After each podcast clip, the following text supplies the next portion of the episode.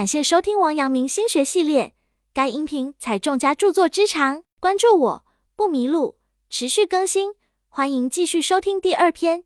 该篇具体讲解王阳明心学内容，有圣贤古训，又有当代意义和举例，一定要认真听讲或者重复去听，并充分结合自身经历和感受，这样才能够更好的领悟心学智慧。活在当下，意味着要抛开往事的牵绊。人活一世，不可能不做错事，也不可能完美无缺。关键是能够改正错误，接受遗憾。倘若一味沉浸在过往的痛苦或对完美的觊觎之中，则难以关注当下的一切，更难以开启未来之门。古时候有户人家有两个儿子，当两兄弟都成年以后，他们的父亲把他们叫到面前，说：“在群山深处有绝世美玉，你们都成年了，应该做探险家，去寻求那绝世之宝。找不到就不要回来了。”两兄弟次日就离家出发去了山中。大哥是一个注重实际、脚踏实地的人，有时候即使发现的是一块有残缺的玉，或者是一块成色一般的玉，甚至那些奇异的石头，他都统统装进行囊。过了几年，到了他和弟弟约定的会合回家的时间，此时他的行囊已经满满的了。尽管没有父亲所说的绝世完美之玉，但造型各异、成色不等的众多玉石，在他看来也可以令父亲满意了。后来弟弟来了，两手空空，一无所得。弟弟说：“你这些东西都不过是一般的珍宝，不是父亲要我们找的绝世珍品，拿回去父亲也不会满意的。”我不回去，父亲说过，找不到绝世珍宝就不能回家。我要继续去更远更险的山中探寻，我一定要找到绝世美玉。哥哥带着他的那些东西回到了家中，父亲说：“你可以开一个玉石馆或一个奇石馆。”那些玉石稍一加工，都是稀世之品。那些其实也是一笔巨大的财富。短短几年，哥哥的玉石馆已经享誉八方。他寻找的玉石中有一块经过加工，成为不可多得的美玉，被国王御用做了传国玉玺。哥哥因此也成了倾城之富。在哥哥回来的时候，父亲听了他介绍弟弟探宝的经历后说：“你弟弟不会回来了，他是一个不合格的探险家。他如果幸运，能中途醒悟。”明白至美是不存在的这个道理，是他的福气。如果他不能早悟，便只能以付出一生为代价了。很多年以后，父亲的生命已经奄奄一息。哥哥对父亲说要派人去寻找弟弟。父亲说不要去找了。如果经过了这么长的时间和挫折，他都不能顿悟，这样的人即便回来，又能做成什么事情呢？世间没有纯美的玉，没有完善的人，没有绝对的事物。为追求这种东西而耗费生命的人，何其愚蠢啊！弟弟不懂欣赏，不懂抓住当下，因此失去了本该收获的美好。其实世界并不完美，人生一定会有遗憾。对于我们来说，不完美是客观存在的，并不需要怨天尤人。活在当下，意味着要踏踏实实的努力于眼前的事，把握眼前的时机，而不是寄希望于明天，寄希望于一个新的开始。无论人生的目标有多么明确，未来总是充满了诸多的未知因素。足以令计划赶不上变化。如果我们时时刻刻都将力气耗费在未知的未来，却对眼前的一切视若无睹，那就永远也寻找不到通往未来的道路。我们的努力只有从现在开始，才有可能获得成功。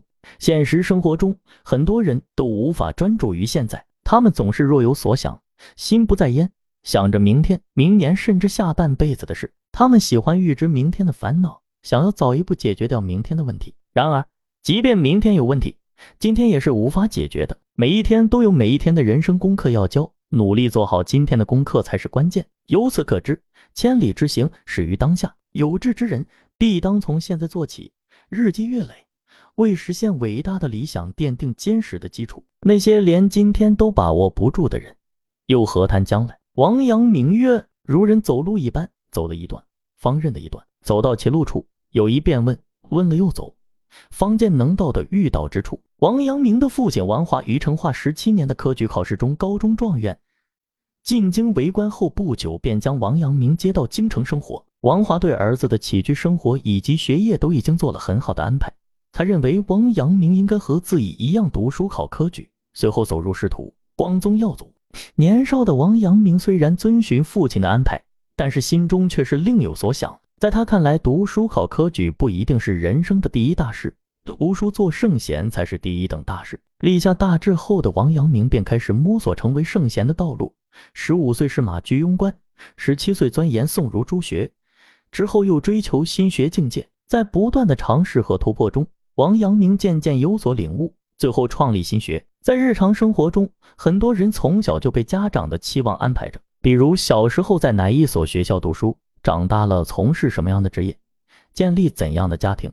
前半生有太多的时间，在人们还没来得及思考的时候，就已经被家长们安排好、规划好了。没有追逐，没有尝试，甚至也没有挫折和失败，一切都按部就班地进行着。可是，在这样的安排中，人们内心的愿望被忽略，心中的梦想被埋没。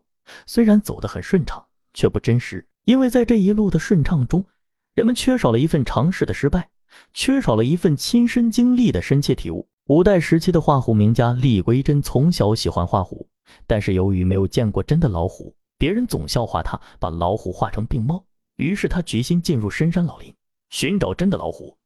他经历了千辛万苦，后来在猎户的帮助下，终于见到了真的老虎。他通过大量的写生临摹真虎，其画虎技法取得突飞猛进，笔下的老虎栩栩如生。他从画虎中得到启发。后来又用大半生的时间游历了许多名山大川，最后终于成为一代绘画大师，实践出真知。画画也是如此。如果厉归真只是局限在书斋里，没有看到真正的老虎，不管他怎样努力，也只能画出一只像猫的老虎。只有真正的去观察老虎，才能使自己所画的老虎具有生气。耳听不如眼看，实践能推进与成功的距离。我们常常听到长辈们的劝告，那都是些经历了岁月的检验。最终被证明为正确的人生智慧，都足以令我们的人生成为一条康庄大道。可是，我们的人生难道不应该由我们自己去一步一步的走出来吗？吸取前人的经验教训是正确的，但没有经历过大胆的尝试，没有用自己的实践去摸索，则难以取得超越前人的成就，难以创造一番前所未有的事业。就像我们走路一样，走了一段才能认识一段。走到布满荆棘处，才能深刻领悟战胜困难的艰辛，才能发掘自己的潜能，发现战胜困难的方法，以此为鉴，逐步积累的走下去，才能到达比前人更高更远的地方。本节结束，感谢收听王阳明心学系列。该音频采众家著作之长，关注我不迷路，持续更新，欢迎继续收听。